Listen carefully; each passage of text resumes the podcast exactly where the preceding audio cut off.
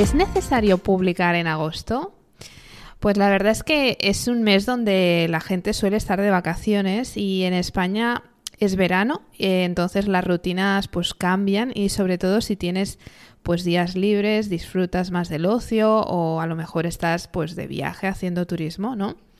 También es cierto que todos tenemos eh, móvil y estamos súper acostumbrados a estar súper pendientes de él. Así que de alguna manera eh, no nos desconectamos del todo nunca, simplemente cambian esas rutinas y igual cambian las horas eh, en los que mirar el móvil y estar eh, más enganchados, ¿no? Pero de alguna manera todos seguimos conectados y tenemos esa costumbre de siempre llevar el móvil con nosotros. Entonces, bueno, aunque estemos de vacaciones o estemos haciendo otras actividades fuera de nuestra rutina, pues de alguna manera siempre vamos a tener el móvil cerca, ¿no? Entonces, si te has planteado durante este mes de agosto si era necesario publicar o no, si bajar la frecuencia de tus publicaciones era lo correcto o algo similar, pues la respuesta es depende. Y depende de tus objetivos y del sector al que pertenezca tu negocio. A lo mejor tu producto o servicio es mm, estacional y como por ejemplo si tienes una marca de, bañadores, la época en la que más vas a vender posiblemente sea en verano y no tendría mucho sentido dejar de publicar ¿no? durante esta época.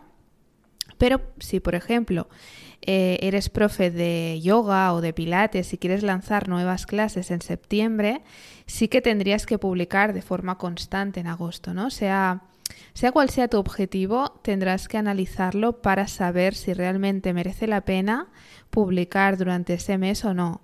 Por lo tanto, en el caso de las clases de Pilates, si, si tienes eh, en septiembre, abres una lista para personas que se puedan apuntar a esas clases, pues necesitarás captar a esos clientes durante el mes de agosto e inicios de septiembre. Por lo tanto, sí que será súper interesante crear una estrategia de contenidos que eh, permita alcanzar ese objetivo.